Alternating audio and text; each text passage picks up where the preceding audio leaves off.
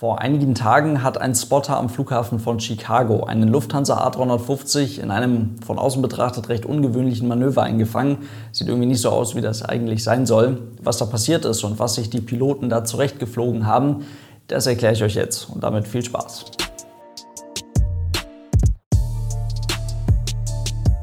Und damit hallo und ganz herzlich willkommen. Ich hoffe, es geht euch gut. Eine wichtige Sache möchte ich direkt von Anfang an mal klarstellen. Wir suchen da jetzt in diesem Video ganz bestimmt keinen Fehler, den die Piloten eventuell gemacht haben könnten. Erst einmal, die Leute, die da vorne im Cockpit des A350 sitzen, das sind absolute Profis, die wissen, was sie tun. Das heißt nicht, dass diese Leute keine Fehler machen können, aber wir als Außenstehende, die das ganze, die diese ganze Situation, die das ganze Manöver jetzt aus einer Kameraperspektive beobachten, wir beurteilen das ganz sicher nicht.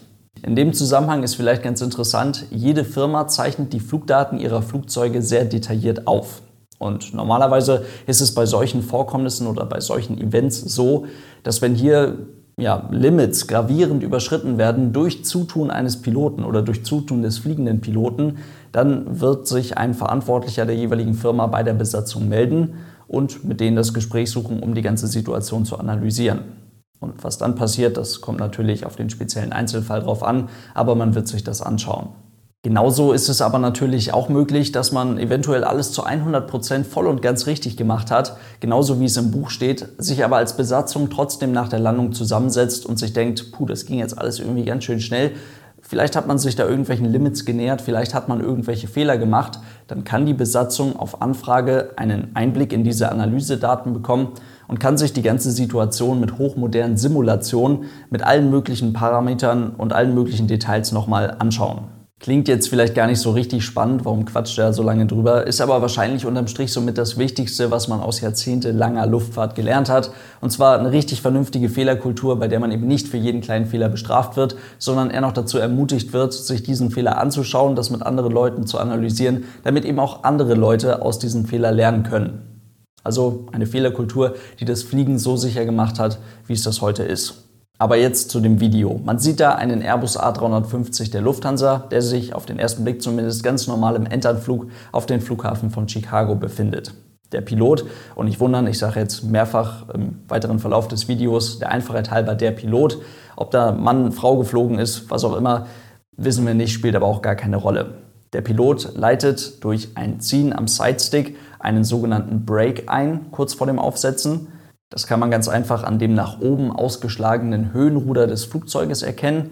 Die Wirkung, die ein solcher Break haben soll, nämlich das Brechen der Sinkrate kurz vor dem Aufsetzen, das bleibt allerdings aus. Und auch ein noch stärkeres Ziehen am Sidestick, erkennbar durch einen noch stärkeren Höhenruderausschlag, kann das Flugzeug nicht so abfangen, wie man das eigentlich von einem solchen Höhenruderausschlag gewohnt ist. Dann wird die Situation auf einmal sehr dynamisch. Die Piloten leiten ein Go-Around ein, also ein Durchstartmanöver. Die Maschine soll wieder in die Luft gebracht werden. Dafür werden die Hebel da vorne im A350 auf den Tisch gelegt und die beiden Triebwerke spulen auf ihre volle Leistung hoch. Das allerdings alles in so geringer Höhe, dass die Maschine trotzdem recht hart aufsetzt. An der Stelle eventuell direkt was, was vielleicht nicht jedem sofort bewusst ist dass ein Flugzeug während eines Durchstartmanövers, während eines Go-Rounds auf der Bahn aufsetzt, ist tatsächlich gar nicht schlimm. Also das unterstreicht natürlich, dass da vorne jetzt ein bisschen was los ist. Die Entscheidung, einen Go-Round zu fliegen, dieses Durchstartmanöver wirklich durchzuführen, ist aber bereits getroffen. Und das wird auch nicht wieder abgebrochen. Weder Flugzeug, also weder die Systeme der Maschine, noch die Piloten selbst kommen jetzt nach dem Aufsetzen auf die Idee, den Go-Round vielleicht auch abzubrechen und einfach am Boden zu bleiben, weil da will man ja eh hin. Einen Go-Round trotz teilweise auch hartem Aufsetzen wirklich weiter zu fliegen und wirklich durchzuziehen, das können die Piloten. Das wird mehrfach im Simulator trainiert und ist da prinzipiell auch erstmal nichts Ungewöhnliches. Aufgrund der geringen Höhe ist so ein Go-Around dann aber mit einer Problematik verbunden, die man in dem Video auch ganz gut erkennen kann.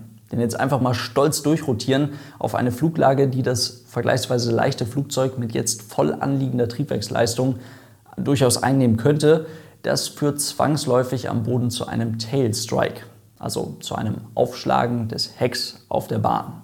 Der Punkt, auf den ich hinaus möchte, ist die sogenannte Pitch, also der Winkel zwischen Flugzeuglängsachse und Horizont. Irgendwas zwischen 16 und 18 Grad wäre damit der Triebwerksleistung jetzt sicherlich möglich. Bei voll eingefedertem Hauptfahrwerk sorgt das aber zwangsläufig dafür, dass das Heck auf der Bahn aufschlagen wird und dabei wird das Flugzeug mit an Sicherheit grenzender Wahrscheinlichkeit ziemlich unangenehm beschädigt. Das ist nie nur richtig teuer, wenn man es danach wieder heile machen möchte, sondern auch aufgrund der Tatsache, dass man mit dem Hobel jetzt noch eine Runde drehen möchte, ist es einfach schlecht. Bevor wir das Video jetzt einmal komplett durchgehen, gehen wir noch mal ganz kurz zurück auf einen Zeitpunkt kurz vor dem Aufsetzen. Der Pilot hat ja ganz offensichtlich nicht vergessen, die Sinkrate zu brechen, also am Sidestick zu ziehen. Das wäre auch echt mies, weil dann wäre echt die wichtigste Aufgabe des Tages an ihm vorbeigegangen. Also man sieht das ja ganz deutlich an dem Höhenruderausschlag nach oben, dass der Pilot das Flugzeug abfangen wollte. Es liegt also nah, dass der Pilot in dieser Situation ganz einfach nicht in dem Ausmaß die Kontrolle über die Pitch seines Flugzeuges hatte, wie er das eigentlich kennt. Und den Grund dafür, warum das so ist, liefert uns die Besatzung selbst und auch der Towerlotse. Denn der hat die Piloten bei der Landefreigabe über Bögen Wind am Boden und über Possible Wind Shear informiert.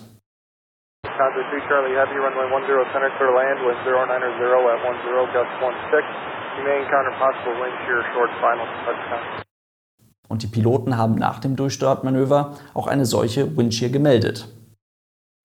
Charlie, did you encounter wind shear? Affirm, Lufthansa 2 Charlie with a wind shear rise. In einfach gesagt bedeutet das, eine richtig üble Windböe hat denen hier ihre Landung versaut. Eine Windshear ist dabei erst einmal nichts anderes als eine plötzliche Änderung von Windrichtung und oder Windgeschwindigkeit. Und das kann gerade in dieser Situation massive negative Auswirkungen auf die Performance des Flugzeuges haben. Für solche Windböen gibt es logischerweise einen Haufen verschiedenster Ursachen. Also sie treten hauptsächlich bei konvektiver Bewölkung auf, bei Gewitter beispielsweise oder aber auch an Berghängen oder sowas. In dem Zusammenhang habt ihr eventuell schon mal etwas von Microbursts oder Downdrafts gehört. Das sind sich vertikal nach unten in Richtung Boden bewegende Luftmassen, die wiederum beim Auftreffen auf dem Boden für eine ganze Menge ziemlich unangenehme Verwirbelung sorgen können. Und das ist echt nicht zu unterschätzen und saugefährlich. Es gab schon zahlreiche wirklich schwere Flugzeugunglücke mit vielen, vielen Toten aufgrund solcher Wetterphänomene, bei denen Flugzeuge ganz einfach in niedrigen Höhen auf den Boden gedrückt wurden. In Flugrichtung betrachtet kann eine solche Windshear vertikal als Up- oder Downdraft verlaufen, horizontal von links oder rechts kommen. Grüße gehen da raus an den Lufthansa A320 nach Hamburg. Oder aber die Windshear kommt von vorne oder von hinten. Und da kann man der Einfachheit halber dann von einer Positive oder Negative Windshear sprechen. Das kann man sich ganz einfach so vorstellen. Das Flugzeug bewegt sich im Enternflug kurz vor dem Aufsetzen voll konfiguriert mit von mir aus 135 Knoten durch die Luft, die das Flugzeug umgibt. Das ist für das Fliegen und die Aerodynamik relevant. Dazu bewegt sich das Flugzeug mit ebenfalls 135 Knoten über Grund. Also auch die Ground Speed des Flugzeuges beträgt 135 Knoten. Wind oder auch eine Windböe ist jetzt erst einmal nicht wirklich was anderes als Bewegung einer Luftmasse. Und passiert das jetzt eben sehr, sehr plötzlich, dann wird sich aufgrund der Trägheit die Geschwindigkeit des Flugzeuges über Grund erst einmal gar nicht maßgeblich ändern. Das bleibt bei etwa 135 Knoten. Die Geschwindigkeit relativ zur umgebenden Luft, da sich die Luftmasse, in der sich das Flugzeug befindet, ja bewegt, die ändert sich aber schon.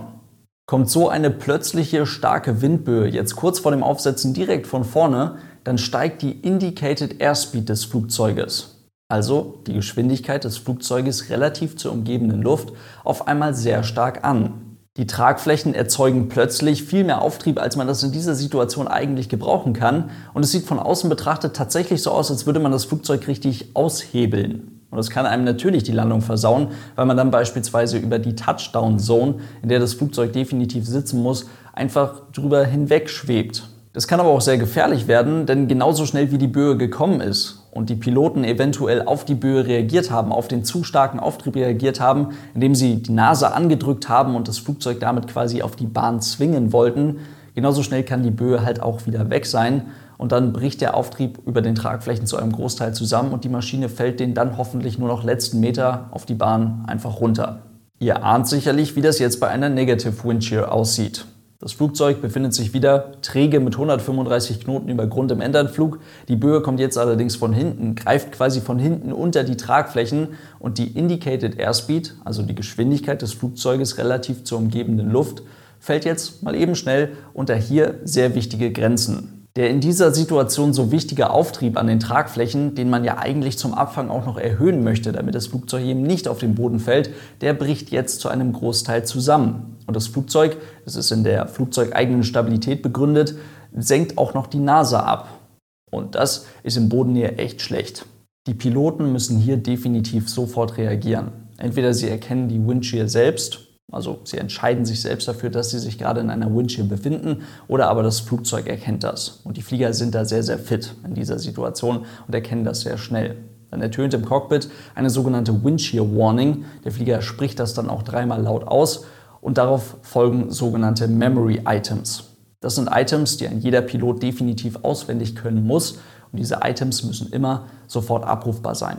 Das sind eben Items, die man durchführen muss in Situationen, in denen man nicht eben nochmal schnell ein Buch rausholen kann und gucken kann, wie das jetzt genau zu handeln ist. Diese Items müssen immer sofort da sein, immer in der richtigen Reihenfolge, nicht in neun von zehn Fällen, sondern absolut immer.